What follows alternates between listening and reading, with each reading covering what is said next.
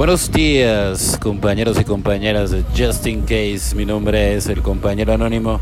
Vámonos con este 20 de febrero. Impotencia y responsabilidad personal. Debido a nuestra incapacidad para aceptar las responsabilidades personales, nos creamos nuestros propios problemas. Texto básico, página 15. Cuando nos negamos a asumir la responsabilidad de nuestra vida, abandonamos todo nuestro poder personal. Debemos recordar que somos impotentes ante nuestra adicción, no ante nuestro comportamiento personal. Muchos usábamos equivocadamente el concepto de impotencia para evitar tomar decisiones o para aferrarnos a cosas que habían quedado atrás. Alegábamos impotencia ante todas nuestras acciones, culpábamos a otros de nuestras circunstancias en lugar de tomar medidas efectivas para cambiarlas. Si seguimos evitando la responsabilidad afirmando que somos impotentes, nos disponemos a ir en busca de la misma desesperación e infelicidad de nuestra adicción.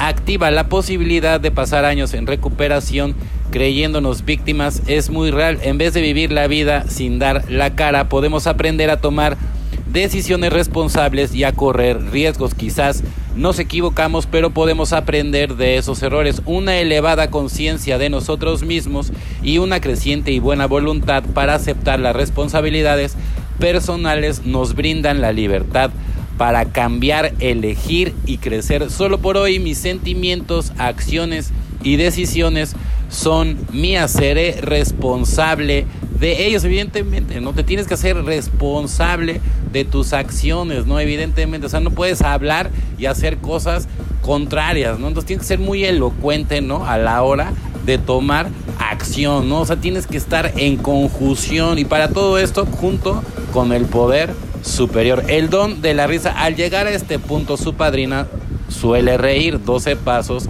12 Tradiciones, página 23. Antes de pensar mi recuperación del alcoholismo, la risa era uno de los sonidos más penosos que conocía. Yo nunca me reía y cualquiera que se riera me parecía que se estaba riendo de mí. Mi ira y la lástima que tenía de mí mismo me privaban de los placeres más sencillos y de la alegría del corazón. Al llegar al fin de mis días de bebedor, ni siquiera el alcohol podía provocar en mí una risita borracha. Cuando mi padrino de doble A empezaba a reír y a señalarme esa lástima de mí mismo y los engaños que me alimentaban mi ego, me sentía molesto y herido, pero me enseñaban a no tomarlo todo tan en serio y a enfocarme en mi recuperación. Pronto aprendí a reírme de mí mismo y finalmente enseñé a reír también a aquellos a quien yo apadrinaba cada día.